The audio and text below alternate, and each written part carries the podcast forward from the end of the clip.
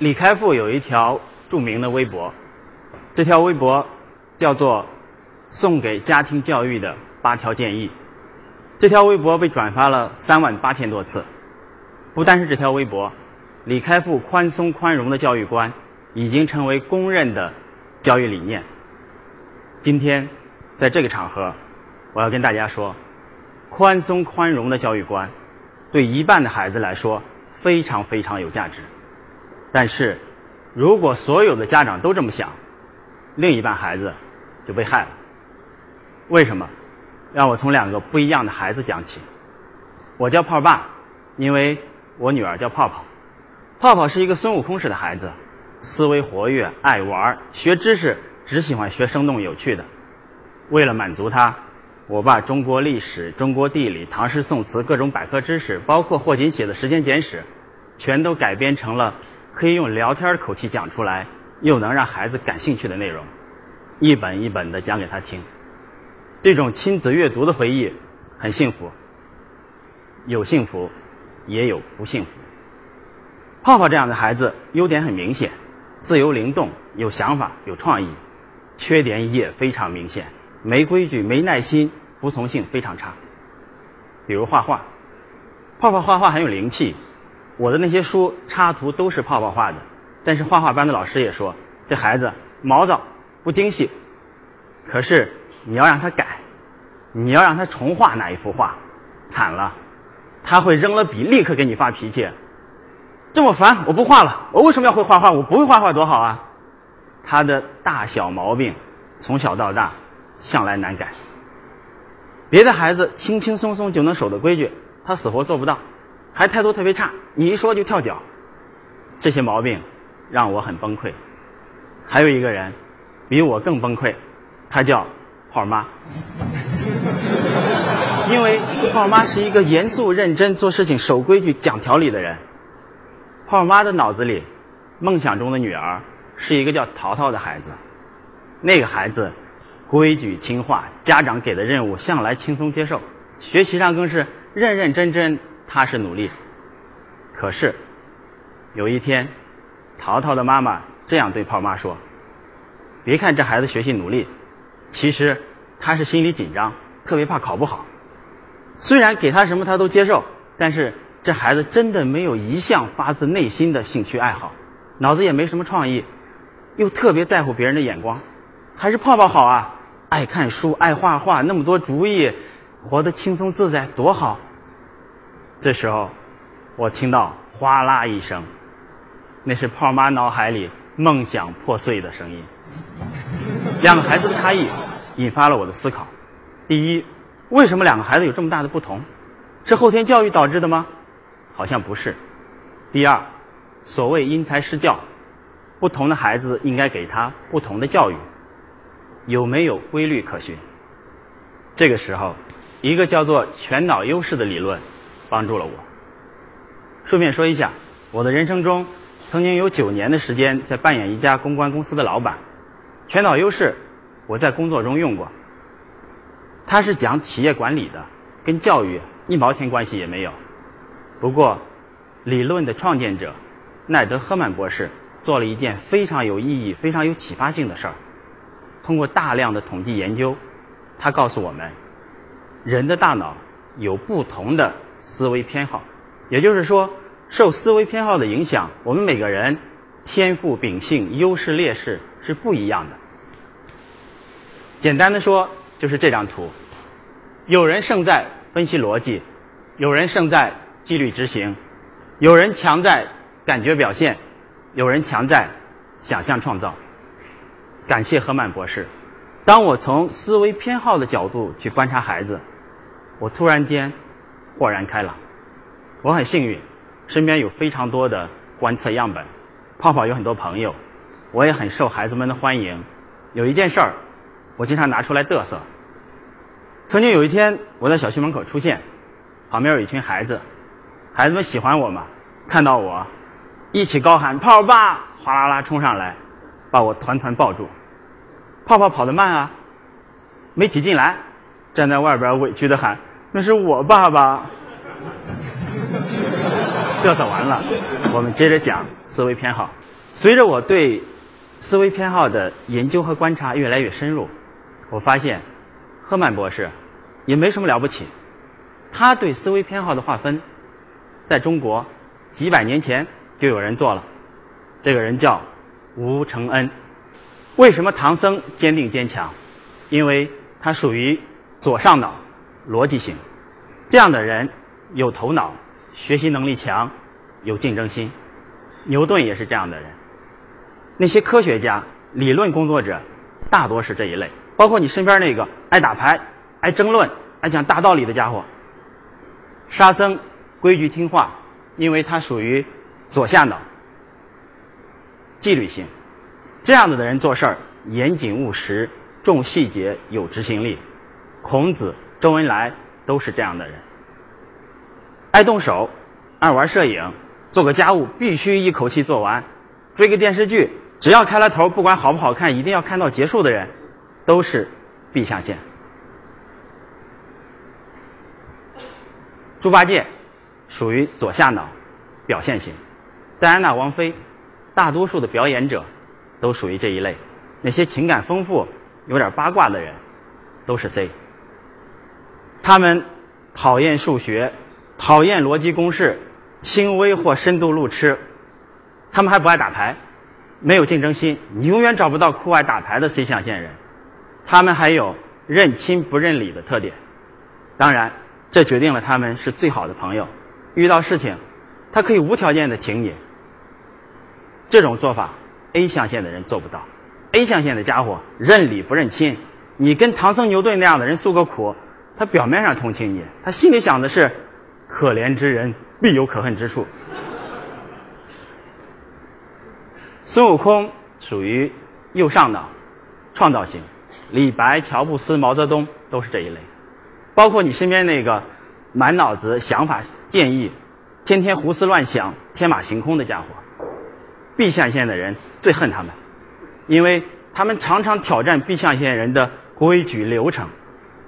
B 象限的人也最爱他们，因为他们有 B 象限人身上所最缺的活力、创造力。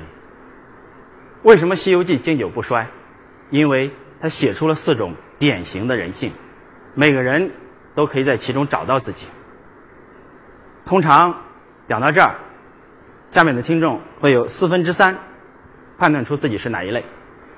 在座的各位，有没有没判断出来的？愿意举个手吗？好，谢谢。负责任的说，刚才举手的这些人，绝大多数都是 C，猪八戒。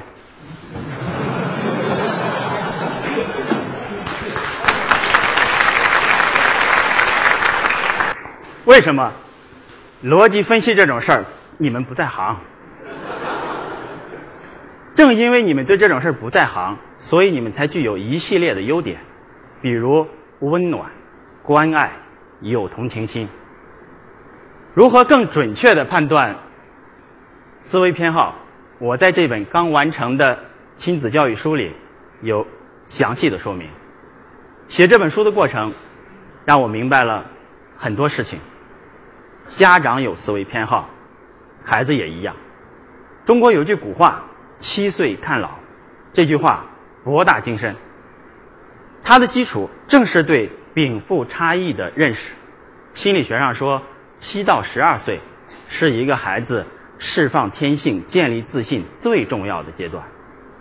一个唐僧式的家长遇到一个猪八戒式的孩子，他一定觉得这个孩子缺乏竞争心、上进心，不够勇敢。同样，一个猪八戒式的家长摊上一个唐僧式的孩子，他也会觉得这个孩子爱较劲、认死理、没眼色。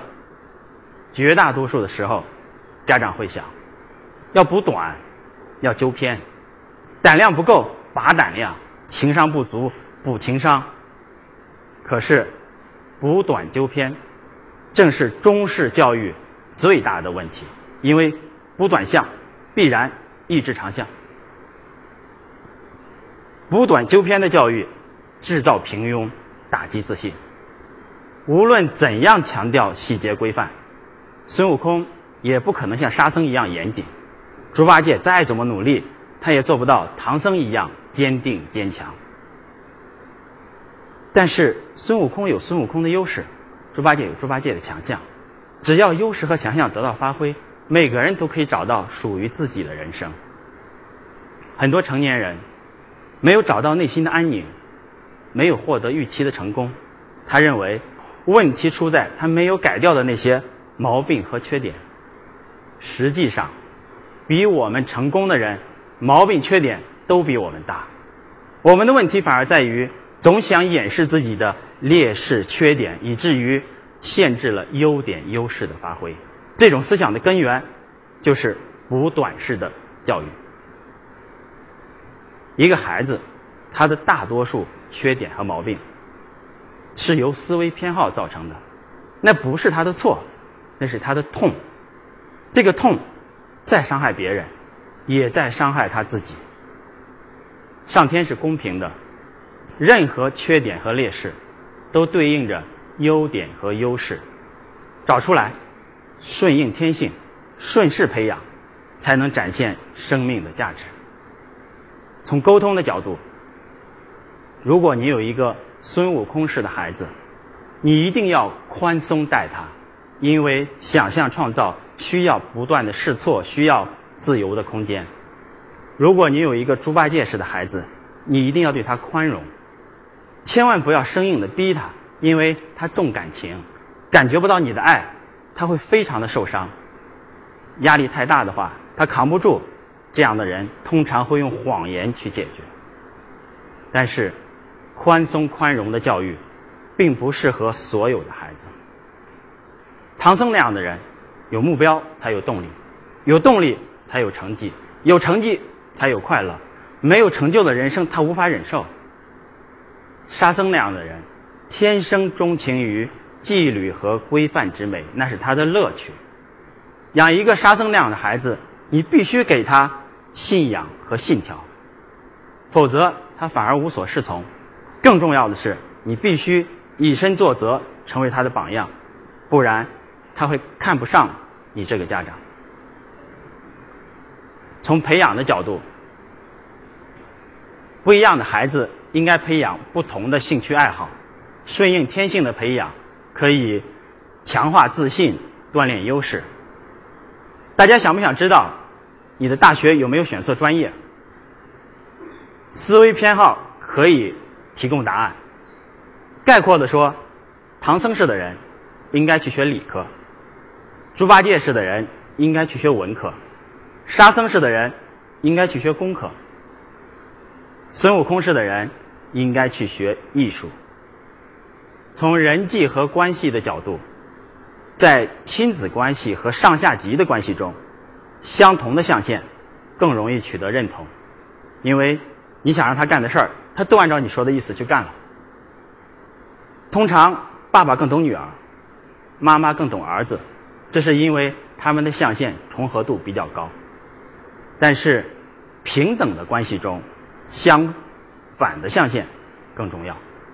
每个人都需要一个相反对立象限的朋友，因为他可以站在。相反的立场上，又从你的角度出发，帮助你、提醒你。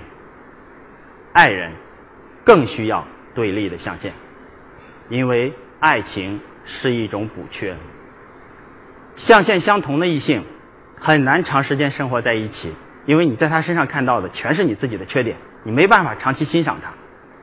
象限不同的相反的异性，你可能开始不接受他，甚至讨厌他。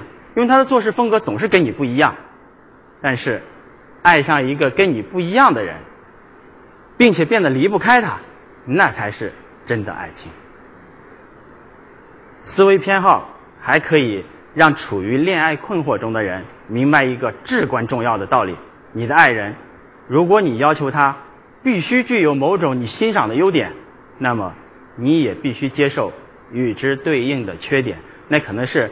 死也改不掉的毛病。教育也一样，我曾看到有人极力要把孙悟空式的女儿培养成大家闺秀，因为他觉得女孩就得那样。我也曾看到有人极力想把猪八戒式的儿子培养成传统意义上的所谓顶天立地的男子汉，因为他觉得男孩子就得这样。逆着天性的教育，带给孩子的必然是纠结压抑的人生。我在这本亲子教育书里曾经明确的建议，家里有一个孙悟空式地象线的孩子，一定要多看李开复的微博。但是，教育不能只占自己的山头。借这个机会，我要特别表达对泡儿妈的敬意。读懂思维偏好之后，他在泡泡的教育上开始努力的改变自己。我看得到，这种改变相当不容易。人生通常会面临三个自我改变的理由：其一，为了事业；其二，为了爱情；其三，为了孩子。前两个还好，如果考验过于惨烈，你可以考虑更换目标，你甚至可以考虑放弃。然而养孩子没有回头路。面，谢谢。